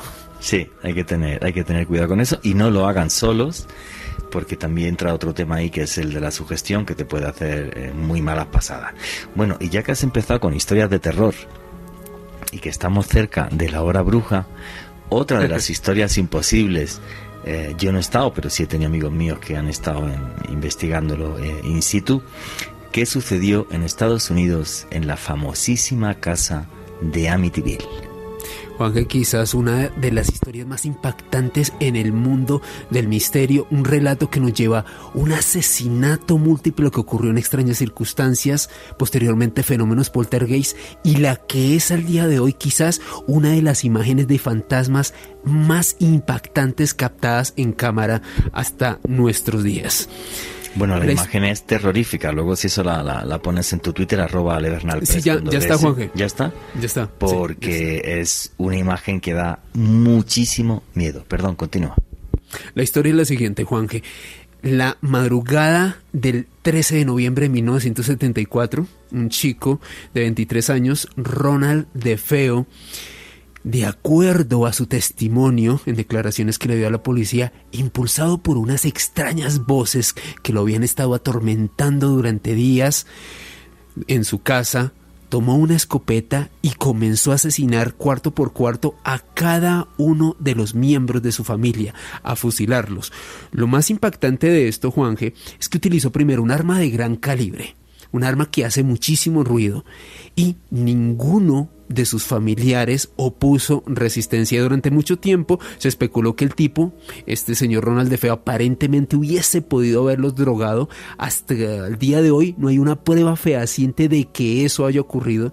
Lo cierto es que el tipo último a cada uno de sus familiares, incluso a su propia madre, le disparó en la cabeza. ¿Qué sucede? Cuando este tipo cometió este asesinato múltiple, escondió la escopeta y corrió hacia un bar del pueblo donde pues pidió ayuda a los tipos que se encontraban ahí, comentando que alguien había asesinado a su familia. Rápidamente llegaron las autoridades a la escena del crimen y se percataron que, pues, desde luego la coartada y toda esta historia que había creado Ronald de Feo era totalmente falsa y que en efecto él había sido el perpetrador de este asesinato múltiple lo arrestaron.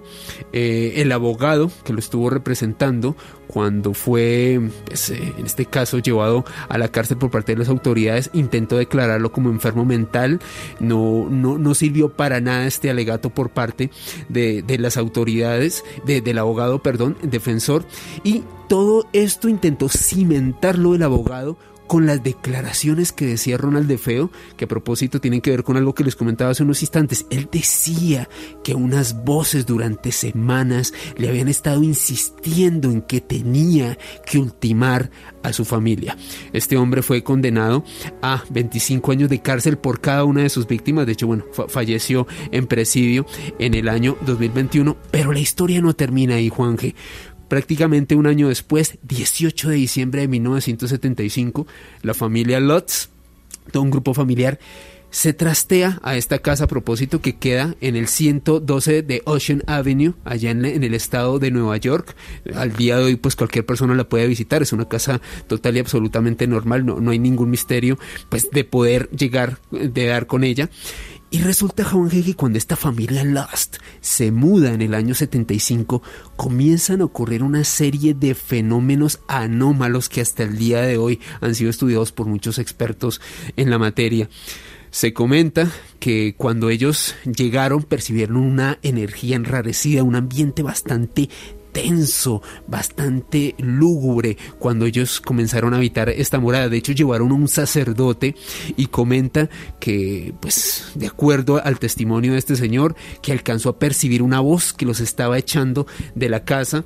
Lo cierto es que varios de los miembros de esta familia Lost comenzaron a observar extrañas eh, cosas que se aparecían en este lugar. George Lost, el, gran eh, patriarca de esta familia, el, padre de, esta familia como tal, comentaba siempre que se encontraba en esta residencia en Amityville, percibir un frío constante. Él decía, y de hecho su, familia lo alentaba a que alimentara la chimenea en todo momento Juanje, porque él decía que percibía un frío, pero no el frío normal de la estación, eh, que en este caso pues tenían en Estados Unidos en ese momento, otoño-invierno, no era el frío del otoño o del invierno, era un frío espectral, según George Lost y muchas personas que lo han podido entrevistar, era un frío que se semejaba al de un cementerio. La niña de la familia, Miss Lost, comenzó a interactuar con un amigo imaginario. Al menos así lo veía la familia en una instancia. Missy describía a este extraño ser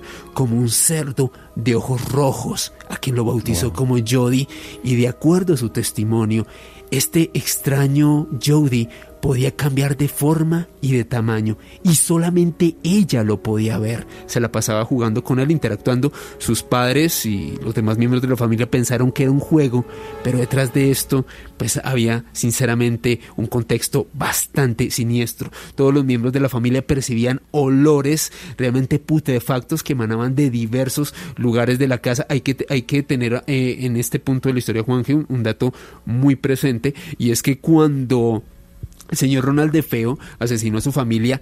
Todos los cuerpos de sus familiares fueron levantados por las autoridades, es decir, no había ningún cadáver ahí como para que se le diera ese posible origen a ese olor putrefacto que no solamente la familia de los que habitaba ahí lo percibían, sino también los visitantes y demás. Algo de lo, de lo más extraño que ocurrió, de acuerdo a este testimonio de la familia Lost, es que en una noche, cuando George estaba durmiendo al lado de su esposa Katie, él de repente despertó por una pesadilla que estaba viviendo, giró su, su rostro al lado y observó que su esposa Katie había envejecido, se veía como una mujer de 80 años, era una mujer de mediana edad, no era una mujer tan mayor, pero de acuerdo a él, y según su testimonio, él estaba despierto y observó que a su lado su esposa tiene unos rasgos de una mujer anciana, demacrada.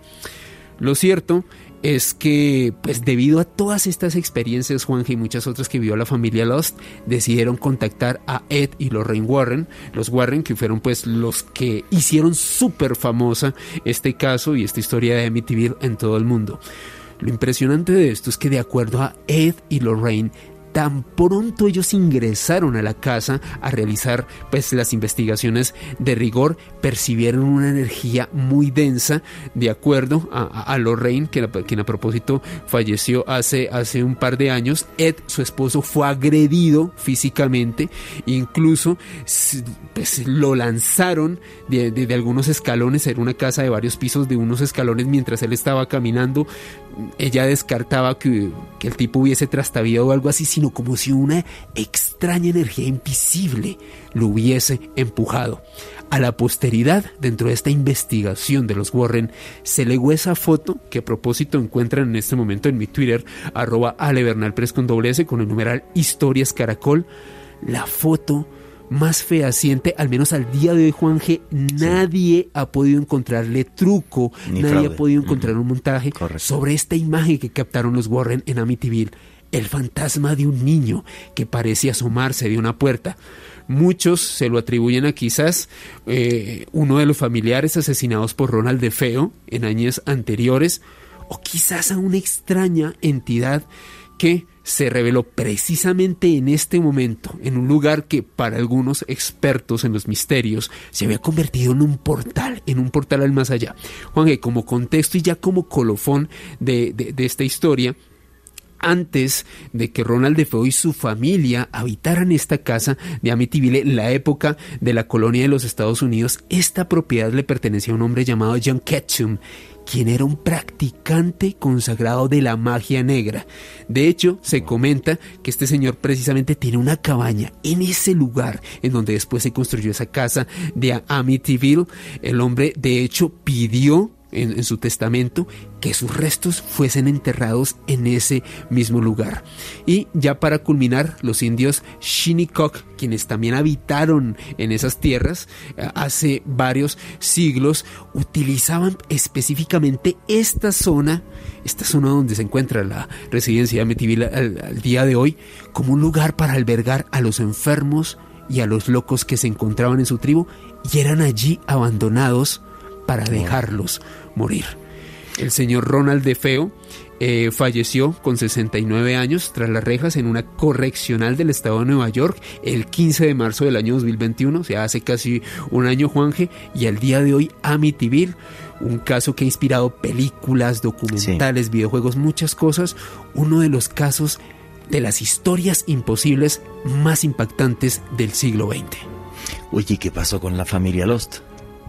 La familia Los se mudó, Juanje, de hecho al día de hoy, eh, muchos de los habitantes de esta residencia de Amityville, a propósito, eh, nuestro gran compañero y amigo, quien hemos traído muchas veces aquí, Esteban Cruz, me contó que incluso uno puede visitar, él, estaba allá en Nueva York, uno puede visitar la casa, es una casa normal de familia, uno incluso puede acercarse, asomarse, obviamente las personas que residen al día de hoy en, en esta residencia, pues se sienten incómodos de que haya romería de curiosos, de visitantes atraídos por toda esta historia tan impactante, pero no, ellos se, se, mudaron y los habitantes, que las personas que se encuentran al día de hoy morando en esta residencia, ninguno de ellos ha, o al menos ha comentado públicamente haber podido percibir fenómenos anómalos en el interior de Amityville. Y por eso se llaman fenómenos paranormales, porque nadie sabe ni cuándo empiezan ni cuándo terminan. Exactamente. Y es una historia realmente eh, fascinante. ¿Tú dormirías alguna noche en la casa de Amityville? Dormir no. pasaría, pasaría, me encantaría verla, me encantaría ver precisamente, Juan, el lugar donde se captó esa foto, esa foto tan famosa del fantasma. Sí, eh, Quizás ah, eh, visitarla de noche, pero dormir ahí no. No, no, no. Ni porque me paguen. Yo no sé tampoco si sería capaz de dormir y no, porque aquí me puedo poner muy valiente, pero luego, o sea, dormir con unos parceros sí, pero yo solito en la casa, uh, no. Ahí ya patino. O sea, con sinceridad, porque me daría miedo no si aparece algo o no, que espero que no, pero, pero la sugestión. Y la sugestión te puede hacer. Es muy poderosa.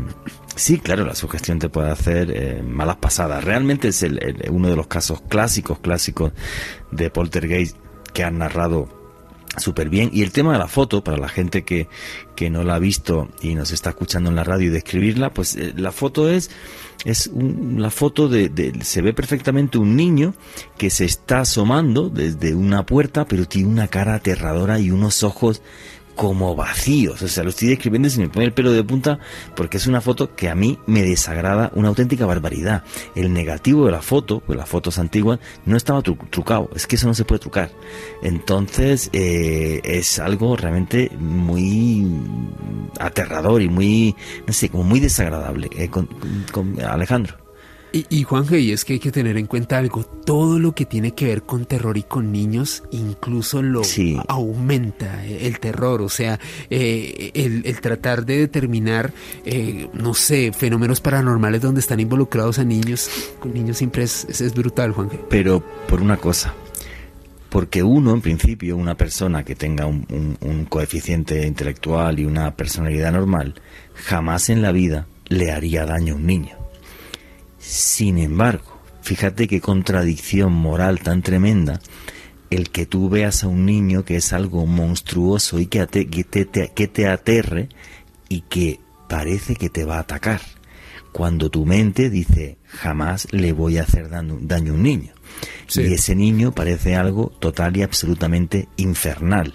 Hay detalles del caso de Amityville que me parecen muy curiosos, que es eh, esta niña diciendo que veía un cerdo de ojos rojos, brillantes y penetrantes.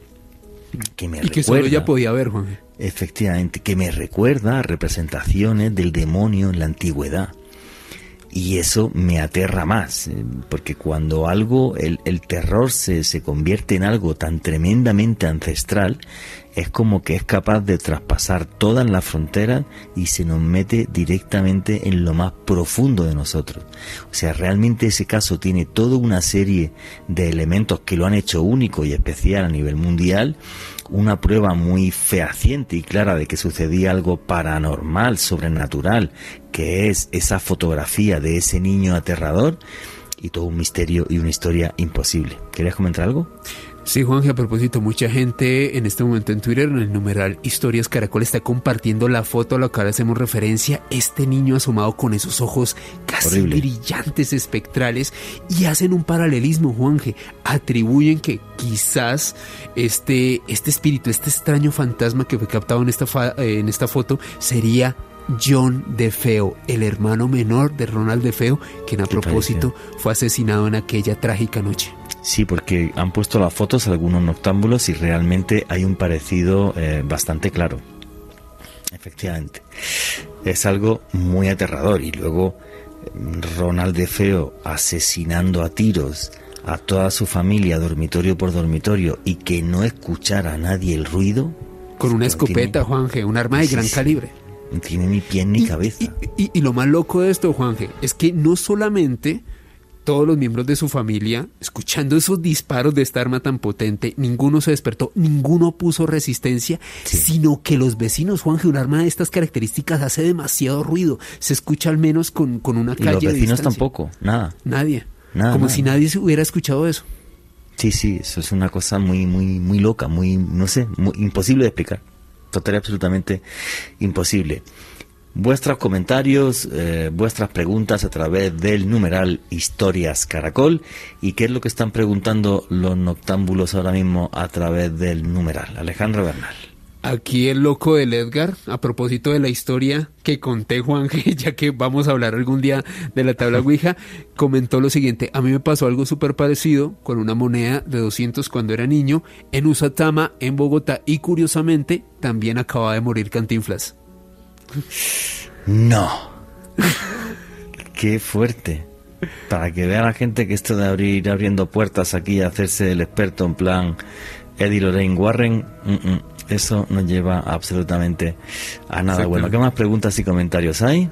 Aquí Carito Andes a propósito nos comparte la, la, foto en donde estábamos hablando del paralelismo entre este fantasma y John DeFeo. Como dice Juan G, el parecido es asombroso. Aquí Adrino nos dice, wow, qué historia escalofriante, la de Amityville que acabamos de compartir. Ax Herrera dice, por más que no quiera, a cualquiera se le erizan los pelos. Tenaz, a propósito sobre lo que usted comentaba, Juan G, la posibilidad de que quizás que, quedarse a dormir en, en, en esa casa en Amityville. A propósito, le le quiero preguntar a los oyentes, Juan, que ¿alguno de ustedes dormiría en esa casa después de conocer la historia que les hemos contado?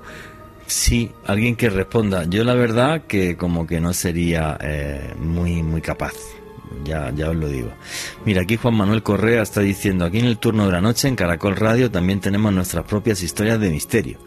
Como dirían las abuelas, nos jalan las patas en la redacción de la emisora. Bueno, sí es cierto, sí es cierto. Sí, claro, sí. Y yo te he pasado a ti el vídeo de cuando arrancamos esta etapa, que la, que la puerta se abre sola. ¿Yo no, te pasé ese vídeo? No, no, no, no, Juan. Fue firmar el contrato de Noche de Misterio sí. y Vicky, la técnico, fue la que me mandó el vídeo. Me dice, mira Juan, creo que acaba de pasar aquí. Y me mandó el vídeo de la foto de la, de la puerta abriéndose sola, ¿sí? ¡Wow! Que luego otra vez, cuando estábamos en, la otra etapa, cuando el programa era medianoche, era de madrugada, eh, recuerdas que entró una psicofonía que hasta Richie, que está ahora mismo ahí en los controles, nos quedamos todos como diciendo, vamos a ver, si estaban las puertas cerradas, aquí nadie ha dicho nada, y entró una voz, y Francisco, el, el, el, alumno del taller de misterio, psicólogo, que, que ha hecho ya un par de programas con nosotros, o tres creo, eh, mandó aquella psicofonía que decía, no me acuerdo ahora, eh, Cábala. Juraría que decía Cábala. Sí. Un día no, sé si la hemos puesto o no. sí, sí, la pusimos una vez, pero pues podríamos volverla a poner, Juan. Volverla a poner, sí. o sea, sí es cierto que en el estudio de Caracol han pasado cosas raras y las hemos vivido, sí. Sí. Completa y absolutamente completa y absolutamente cierto. Amigo, faltan dos minutitos. Tus conclusiones, tus redes sociales, tu canal de YouTube, para que la gente te siga. Juanje, una noche apasionante de periodismo de misterio. Feliz de traer estas historias, de arrancar 2022 con toda la magia del periodismo de misterio. Eh, me encanta interactuar con, con los oyentes. A propósito, a quienes no saludé, porque ahí me han estado reclamando, chicos, lo hacemos para darle más espacio a los temas, pero siempre los estamos leyendo. Juan Jesús y este servidor, un abrazo para todos. Tengo, eh, bueno, reabrí, Juanje, un eh, canal de YouTube que tenía desde hace unos años, Mandrágora Misterio. Si quieren ver noticias de misterios, curiosidades, entrevistas, les recuerdo, pueden seguirme en YouTube, Mandragora Misterios, quien a propósito, ahí entrevisté hace unos días a Néstor Armando Alzate, quien aquí en Caracol Radio tuvo el programa Enigmas del Mundo ya hace algunos años, una disertación sobre lo que será 2022, y a mí me pueden seguir en Facebook, Twitter e Instagram en arroba Ale Bernal con doble S. Bueno, señores, pues mis conclusiones. Lo imposible existe. Nos rodea y sucede mucho más de eso imposible de lo que nos podemos imaginar, como por ejemplo la historia que les conté del Dalai Lama, Premio Nobel de la Paz. Y dentro de, esto imposible, pues hay historias como Debe Cooper, que desde mi punto de vista fue un genio y nunca lo trincaron, hasta historias como esta que nos acaba de contar Alejandro Bernal, donde de repente se abre una puerta a lo desconocido que se llena de oscuridad. Llenen su vida de luz y aléjense de las sombras, que la magia los protegerá. Y nunca, nunca olviden que vivimos en un mundo mágico porque está repleto de misterio.